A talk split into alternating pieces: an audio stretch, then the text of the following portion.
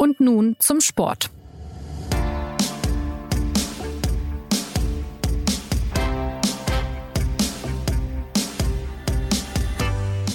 Es herbstelt draußen, die Blätter färben sich golden und schon bald ertönt unter der Woche wieder dieses eine Lied. Das Lied, das nach Champions League klingt. Europas Upper Class des Fußballs startet diese Woche in eine neue Saison und das natürlich pandemiebedingt unter besonderen Voraussetzungen. Durch die meisten Stadien weht weiterhin der Geist der Stille. Es wird ja bis auf weiteres mit wenigen oder auch mit gar keinen Zuschauern gespielt. Trotzdem haben auch die deutschen Clubs wieder viel vor. Was genau, das diskutieren wir in einer neuen Ausgabe von Und nun zum Sport, dem Königsklassen-Podcast der SZ und zudem begrüßt sie heute Jonas Beckenkamp. Die Experten dieser Sendung sind ebenfalls oberste Liga. Sie heißen Martin Schneider und Sebastian Fischer. Ich grüße euch. Hallo. Hallo. Hi. Ja, und äh, die beiden können uns heute hoffentlich erklären, warum der FC Bayern den Pott möglicherweise erneut holen könnte und vielleicht auch, warum Borussia Mönchengladbach es nun ja sau schwer haben wird in seiner Gruppe. Zuerst also mal eine Frage an Martin. Äh, Champions League und Corona, das ist ja eine schwierige Angelegenheit überhaupt der Fußball in der Pandemie. Ähm, ist es denn jetzt überhaupt zu verantworten mit den wöchentlichen Reisen der Clubs in Risikogebiete, mit also Infektionen bei einigen Vereinen, mit all den Umständen der Pandemie? Naja, es ist immer eine Abwägungsgeschichte bei der, bei der ganzen Pandemie. Man kann natürlich festhalten, dass äh, Fußballclubs tendenziell anders reisen als äh, der normale Privatmensch. Ne? Sie agieren im besten Fall abgeschotteter und äh, nach strengeren Hygienemaßnahmen. Ähm, aber klar, das ist das, was über dieser ganzen Champions League-Saison äh, schwebt. Ne? Die Pandemie wird in Europa überall schlimmer. Deutschland ist äh, mit Österreich, glaube ich, zusammen nahezu das einzige oder fast das einzige Land, das noch nicht Hochrisikogebiet ist. Überall sonst gehen die Zahlen hoch. Und da muss man halt sehen, äh, wie das dann möglich ist, so einen Wettbewerb äh, durchzuführen. Also ich finde, man kann ja schon sagen, dass es ähm, mindestens sehr umstritten ist, mit wie viel ähm, Macht die UEFA das äh, durchzuziehen versucht. Ne? Also mit mit sehr sehr wenig Terminspielraum. Das ist ja hinlänglich bekannt. Ähm, mit, glaube ich, der Regel, äh, dass man bei 13 gesunden Fußballern pro Kader antreten muss selbst so wie ich die Regeln verstehe, sind selbst äh, es ist selbst kein kein Grund zwangsläufig äh, für eine Absage, wenn wenn ein Verein aus einem Risikogebiet kommt. Also es ist schon äh, eine eine sehr umstrittene Champions League Saison, glaube ich, oder? Das das stimmt. Also die die Reg die Regeln, die die UEFA da aufgesetzt hat, die sind quasi von dem Geist getragen. Es muss irgendwie möglich sein. Also lese ich das. Ähm, also das stimmt. Risikogebiet ist kein Grund für eine Spielabsage. Ähm, Heimclubs sind angehalten, die Durchführung des Spiels irgendwie zu ermöglichen. Und wenn jetzt nur zum Beispiel äh, die deutsche Bundesregierung äh, Atletico Madrid verweigern würde, nach Deutschland zu reisen, weil Madrid Hochrisikogebiet ist, dann ist der FC Bayern angehalten, äh, möglicherweise ein Ausweichstadion zu finden, wo Atletico Madrid und der FC Bayern dann hinreisen können. Mhm. Ähm, das, ähm, du, du hast erwähnt, die, die 13 Spieler und ähm, im Zweifel behält sich die UEFA vor, dann auch Spieler halt knallhart gegen eine Mannschaft zu werten, wenn die, na, Schuld kann man nicht mal sagen, aber wenn die dafür verantwortlich ist, dass das Spiel nicht stattfinden kann, das ist in der Qualifikation schon ein paar Mal passiert.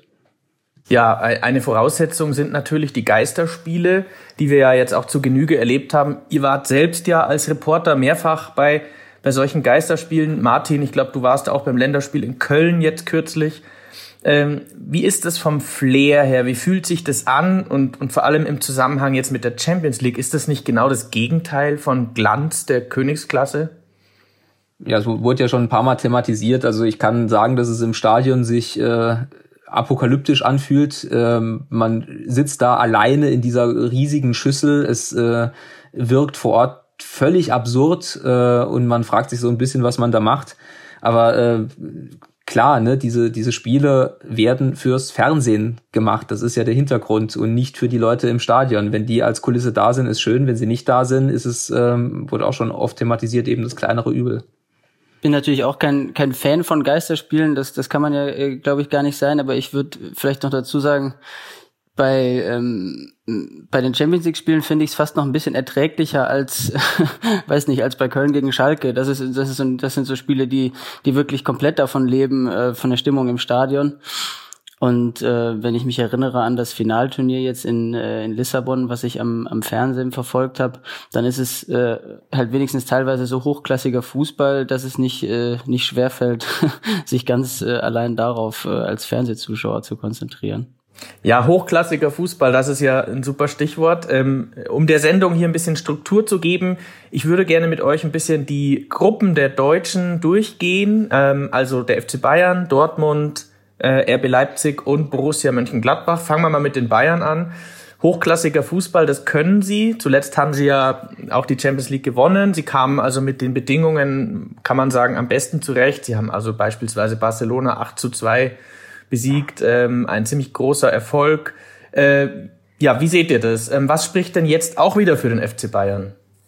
Ja, beim FC Bayern kann man schon mal sagen, dass sie eine Gruppe mit einer klaren Struktur erwischt haben. Äh, es gibt zwei Favoriten, Bayern und Atletico auf den Gruppensieg. Es gibt zwei Außenseiter, Salzburg und äh, Lok Moskau.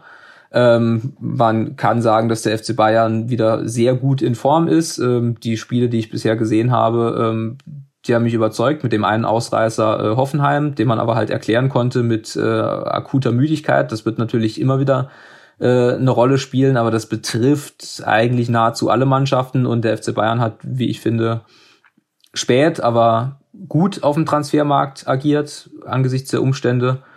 Und deswegen sehe ich zumindest keinen plausiblen Grund, warum der FC Bayern zumindest diese Gruppe nicht erfolgreich absolvieren sollte. Am Mittwoch geht's ja los gegen Atletico direkt. Ähm, ist das vielleicht dann auch schon das, das beste Spiel des ersten Spieltags? Ja, das kann man natürlich so sehen. Das ist das ähm, äh, dass es gleich mal das, äh, das Topspiel wenigstens der Gruppe und vielleicht des ganzen äh, Spieltags ist. Ähm, weil ähm, auch Atletico jetzt ähm, ähm, ja sicherlich nicht äh, nicht die schlechteste Mannschaft ist, auch letztes Jahr im äh, im Finalturnier ja immerhin schon dabei gewesen. Da sprechen wir vielleicht gleich ja noch drüber, die meiner Meinung nach auch zu den Mannschaften gehören, die ähm, die nicht unbedingt schlechter geworden sind jetzt in diesem äh, eigentümlichen Transfersommer. Und das sind die Münchner ja, wie von Martin äh, angesprochen, ähm, eigentlich auch nicht. Da gäbe es äh, höchstens den, den, den Abgang von, von Thiago äh, zu diskutieren, äh, der, der sich schmerzen kann. Äh, vielleicht kommen wir da ja gleich noch drauf. Aber ansonsten auf jeden Fall ähm, äh, ein Topspiel, ja. Ja, ja, ja, du hast es schon angesprochen, der Kader des FC Bayern. Es wurde auf den letzten Drücker jetzt noch eingekauft. Ähm, Choupo-Moting ist gekommen, Douglas Costa, ähm, auch äh, der Spanier Marco Rocca. Ähm, seht ihr die Bayern dann letztlich stärker als vergangenes Jahr oder ohne Thiago dann vielleicht doch etwas schwächer? Ist es übrigens tatsächlich so, dass man Douglas Costa sagt? ja, ja, das, ich stand sogar schon vor ihm, als er seinen Namen äh, äh, aussprechen musste, vor Reportern. Ah, sehr gut zu wissen, sehr gut zu wissen. also ja, ich, äh, ich, bin, ich bin auch Martins Meinung auf jeden Fall, dass ähm, dass den Bayern das gut, ge, gut gelungen ist, da auf dem letzten Drücker auf dem Transfermarkt nochmal äh, noch mal zuzuschlagen und eben dieser Wunsch von Hansi Flück äh, erfüllt worden ist, jede Position doppelt zu besetzen. Und äh, die einzige Position, wo, ähm, wo man wirklich sagen kann, dass das äh, konnte gar nicht gelingen, äh, weil es, weil es sich um einen äh, Weggang äh, handelt, der ja ein nahezu unersetzlicher Fußballer ist. Äh, das ist einfach die, die Thiago-Position im zentralen Mittelfeld. Ähm, und dann, ähm, da muss man jetzt eben schauen, wie, ähm, wie, wie, wie schmerzhaft das, äh, das sein wird, dass dort ein Spieler fehlt, der, äh, der in seinem Passspiel äh, nahezu unerreicht ist, in seinem, in seinen Fähigkeiten, äh, auch mal den Ball zu halten, zu dribbeln, Räume zu schaffen das kann auf höchstem Niveau natürlich äh, schon äh, den Unterschied ausmachen, äh, wenn jetzt dort ein Thiago fehlt. Äh, aber ansonsten ähm, ja, wird der FC Bayern äh, gefühlt äh, weiterhin noch stärker seit diesem Champions League-Erfolg. Ich möchte daran erinnern, dass der FC Bayern auch mal ein Testspiel gegen Salzburg 0 zu 3 verloren hat unter Pep Guardiola. Was sagt ihr dazu? Jetzt geht's wieder gegen Salzburg. Ja, ich, ich, ich würde darauf antworten mit, wie du erwähnt hast, unter Pep Guardiola. Und genau so lang ist es auch schon her. okay. Ja, dann blicken wir nach vorne. Also ihr habt jetzt ein bisschen über Atletico gesprochen. Sie haben Luis Suarez geholt aus Barcelona, ein Spieler, der wahrscheinlich sehr gut in den Fußball da passt von Diego Simeone, dem Trainer. Die anderen Clubs. Juventus hat einen neuen Trainer. Andrea Pirlo, die Legende, äh, trainiert jetzt da Ronaldo. Äh, Barcelona, da weiß man nicht so recht. Und Real und Man City, Liverpool, die sind alle nicht so gut in Form. Ähm, da gab es auch einige Niederlagen jetzt zuletzt. Ähm, Chelsea hat groß eingekauft. Wo seht ihr so äh, die, die, das Konzert der Großen? Wer würde sich da besonders hervortun in dieser Saison? Da stellst du die schwierige Frage einfach mal so in den Raum, äh, auf die, glaube ich, im Moment kein seriöser Experte in Europa eine Antwort hat. Äh, du hast in der Frage schon angedeutet. Ähm, es ist ein bisschen, bisschen kurios äh, über Europa. Es ähm, deutet sich nicht so richtig heraus, wer wer stark sein könnte, wer wer nicht. Du hast zum Beispiel zum Beispiel Real Madrid hat äh, in diesem Transfersommer gar nichts gemacht. Also sie haben keinen einzigen Spieler verpflichtet. Sie haben zwei Spieler abgegeben, zwei wichtige Spieler abgegeben, Rames und und Bale. Äh, Barcelona hat den Komplettumbruch äh, vollzogen. Ähm, da kann man es zumindest mal als Erfolg verbuchen, dass äh, nach diesem ganzen Messi-Theater da jetzt so was ähnliches wie Ruhe erstmal eingekehrt ist, aber das muss man natürlich auch abwarten. Liverpool hat jetzt äh, Virgil van Dijk verloren ähm, für acht Monate, der best, vielleicht der beste Abwehrspieler Europas ist. Das ist eine immense äh, Schwächung. Ähm, und so kann man im Prinzip fast, fast jeden Verein irgendwie durchdeklarieren. Chelsea hat sich komplett rund erneuert mit Harvards und Timo Werner, ist vielleicht die spannendste Mannschaft im Wettbewerb. Äh, auch Man City gehört zu den Vereinen, die noch so ein bisschen unterm Radar eingekauft haben. Pep Guardiola ist ja bekannt dafür, dass er immer wieder Neuzugänge fordert und ähm, das war jetzt mal so ein, so ein kurzer Rund Paris Saint-Germain, Finalist, äh, wo man sich vorstellen kann, dass die jetzt in dieser Saison wieder einiges vorhaben. Ähm, hat man ja oft, dass wenn Mannschaften knapp im Finale scheitern, dass sie dann mit einer besonderen Motivation in die nächste Runde gehen. Ähm, das, das wäre jetzt so ein kurzer Rundgang durch Europa. Ja, ich bin ganz, bin ganz froh, dass ich, äh, dass du mir noch was lässt. ich, Sorry. Tatsächlich hast du, hast du, glaube ich, nein, Quatsch, das war, äh, das war eher ein Kompliment. Ähm, ich glaube, du hast Juve nicht angesprochen, oder? Also ähm, das finde ich auch eine, ähm, eine, eine interessante Konstellation natürlich äh, in diesem Jahr. Ähm, denn ich persönlich kann mir jedenfalls äh, keinen Fußballer auf dieser Welt vorstellen, der nicht äh, alles das macht, was ihm ein Trainer Andrea Pirlo sagt. Und ich kann mir auch nicht vorstellen, dass es eine Situation auf einem Fußballplatz äh, geben kann, die Andrea Pirlo nicht genauso äh, vorhergesehen hat.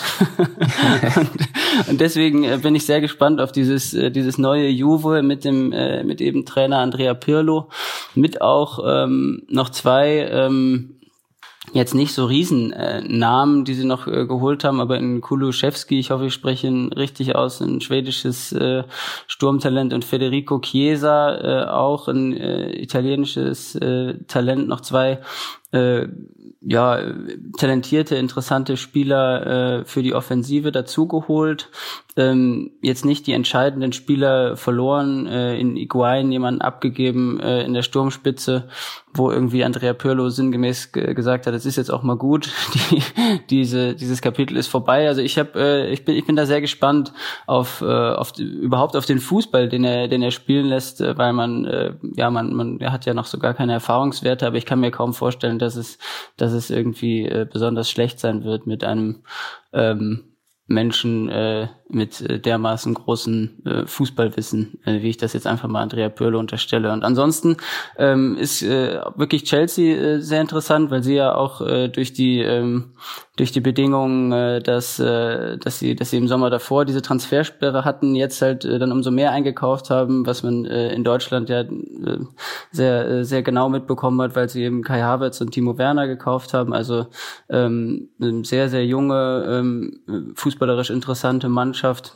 Und dann wird äh, meiner Meinung nach Man City, auch wenn sie jetzt auch sehr schwach in die Premier League-Saison gestartet sind, ähm, immer so ein bisschen, ähm, ich will jetzt nicht sagen unterschätzt, aber es wird immer so abgetan nach dem Motto, das ist ja sowieso dieser Pep Guardiola Fußball, der, der dann irgendwie äh, nicht die ganze Saison im, in der Champions League funktioniert. Aber ich bin da, ähm, äh, ich wäre da ein bisschen vorsichtiger und ich, äh, ich glaube schon, dass Pep Guardiola es irgendwie dieses Jahr allen äh, zeigen möchte und auch diese Mannschaft von Manchester City ist ja jetzt nicht unbedingt schlechter geworden. Also ähm, das sind, das sind die, äh, die, die Mannschaften, auf die ich so auf, äh, in, der, in der Spitze äh, am gespanntesten bin. Nicht genannt wurde jetzt Borussia Dortmund und damit kommen wir vielleicht ein bisschen eine Runde weiter, also zum nächsten deutschen Club. Ähm, der BVB trifft in seiner Gruppe auf Lazio Rom, ähm, den FC Brügge und Zenit St. Petersburg. Scheint jetzt machbar auf den ersten Blick. Ähm, was würdet ihr sagen, worauf kommt es denn beim BVB an in dieser Champions League? Ich, ich würde festhalten, dass der BVB zumindest gefühlt seit Urzeiten mal äh, eine machbare Vorrundengruppe erwischt hat. Das war ja eigentlich immer der, der Running Gag, dass, äh, dass Dortmund mindestens zwei Kracher hatte und sich dann gegen einen auch durchsetzen musste, das oft genug geschafft hat. Und zu Borussia Dortmund so, so insgesamt würde ich fast direkt an Sebastian abgeben, der ja sie zum Beispiel in Augsburg gesehen hat. Ähm, oh. Was kann man aus diesem Spiel, ja, das Spiel in Augsburg, Spiel lernen? Das berühmte Spiel in Augsburg. Ja. genau. Man, man weiß es ja, in Augsburg äh, entscheiden sich äh, für gewöhnlich äh, solche solche Spielzeiten schon mal, ne? Ähm, Gerade für Borussia Dortmund. Also ähm, ja, was man was man da sehen konnte, ist, dass äh, dass es äh, durchaus, wenn es unangenehm wird, äh, was ja auch in der Champions League mal vorkommen kann, mit äh, mit irgendwelchen mit mit Gegnern, die sich darauf einstellen, äh, eben diese dieses große Talent in der Dortmunder Mannschaft nicht zur Entfaltung kommen zu lassen, ähm, dass äh, dass da die jungen Spieler noch Probleme haben. Ähm, dass Lucien Favre dann, äh, wie man es von ihm jetzt mittlerweile schon kennt, immer ähm, sozusagen darauf beharrt, äh, dass äh, Dortmund noch mehr Kontrolle und noch mehr irgendwie Verlagerungen ins Spiel einbauen muss. Ähm, ähm, was was äh, deshalb schwierig ist, weil sie ja äh, seit geraumer Zeit jetzt dieses Spiel dieses System mit Dreierkette spielen und ähm, da sehr viel von den Flügeln abhängt und diese Flügel äh, eben in dieser Saison in äh, neuer Besetzung antreten. Also sie haben äh, zum Beispiel in Hakimi ja einen herausragenden Spieler verloren und in äh, Meunier einen, einen Ersatz gefunden, der aber noch nicht so ähm, noch nicht in der gleichen äh, Dynamik im Offensivspiel äh, bislang in Erscheinung getreten ist. Also das ist für mich so eine ähm, sind für mich so Schlüsselpositionen beim BVB ähm, die die die Flügel auf der linken Seite auch da ähm, ist noch nicht so die Top-Besetzung gefunden. Zuletzt musste da ähm, der sehr bemühte ähm, und äh, eher unbekannte Felix Passlack aushelfen. Dann wird sehr viel, glaube ich, darauf ankommen, ob, äh, ob Marco Reus gesund bleibt, ähm, eine ganze Saison lang. Und, ähm, und genau, und diese, diese, diese Dreierkette hinten ähm, hängt natürlich auch davon ab, ähm, ob da äh, Mats Hummels wieder äh, so eine sehr starke Saison spielt wie in der vergangenen, was ich ihm aber ähm, sehr zutraue. Also ähm, ich, ich würde sagen, es kommt darauf an, bleibt Marco Reus gesund und kann er ähm, kann er eine Saison lang sozusagen dem Spiel seinen seinen Stempel aufdrücken. Äh, was was ist auf den Flügeln und äh, darum herum werden, glaube ich, die äh, diese diese Talente schon ihre ihre herausragende Qualität einbringen. Also Haaland, äh, Sancho. Äh, man weiß ja, um wen es geht. Ähm, ich habe jetzt auch zuletzt immer wieder Experten gehört, die meinten, ja, da sind halt auch ein paar 17-Jährige wie Rainer und wie Bellingham und Holland ist auch erst 20, von denen kann man noch nicht so viel erwarten. Also zum Beispiel auch nicht, dass sie den FC Bayern in der Bundesliga äh, gefährden können. Wie, wie schaut's denn in der Champions League aus? Ähm, könnt ihr euch vorstellen, dass diese Jungen da mh, hm, vielleicht, dass sie es ein bisschen einfacher haben? Weil es vielleicht da auch keinen FC Augsburg gibt oder ähnliche Gründe. Also dass äh, ja, dass diese Talente ihre Kraft dann vielleicht auch auf dem internationalen äh, ähm, Parkett entfalten können.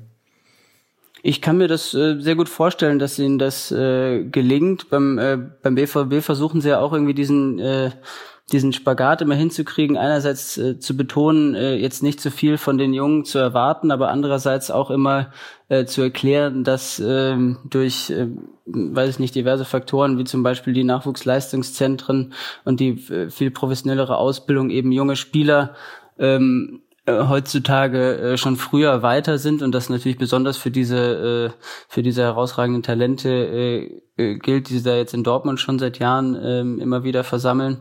Also ähm, ich glaube schon, dass ähm, Spieler wie Reiner oder Bellingham auch auch auf dieser Bühne ähm, überzeugen können. Natürlich äh, gilt das jetzt erstmal irgendwie für die für die Gruppenphase. Also ähm, das äh, das ist wahrscheinlich unseriös, das jetzt schon irgendwie äh, bewerten zu wollen, wie das wie das mal aussieht in den äh, in irgendwelchen möglichen KO-Spielen oder so. Ja, gegen Lazio gibt es möglicherweise immerhin ein Wiedersehen mit Ciro Immobile, wer ihn noch kennt. Äh, der ist mittlerweile bei Lazio und ich glaube sogar Torschützenkönig der Serie A. Ähm, ja, der sich einst, der sich einst äh, berühmterweise, äh, wenn ich mich richtig erinnere, darüber beschwert hat, dass niemand beim BVB mit ihm essen gegangen ist, oder? Das ja, unvergessen. Ja, äh, ähm, ich hoffe, dass jetzt alle mit ihm essen gehen bei Lazio. Er ist jetzt wieder zu Hause. Ähm, drehen wir mal noch eine Runde weiter. Wir haben über die Bayern gesprochen, über Dortmund. Äh, ein kurzer Schwenk nach Leipzig. Ähm, RB schafft es letzte Saison tatsächlich ins Halbfinale, war dort ja der absolute Überraschungsgast. Ähm, was erwartet ihr jetzt von Julian Nagelsmann und seiner Mannschaft in einer Gruppe? Ich sag's mal schnell äh, mit Bajakci hier, äh, Manchester United und PSG.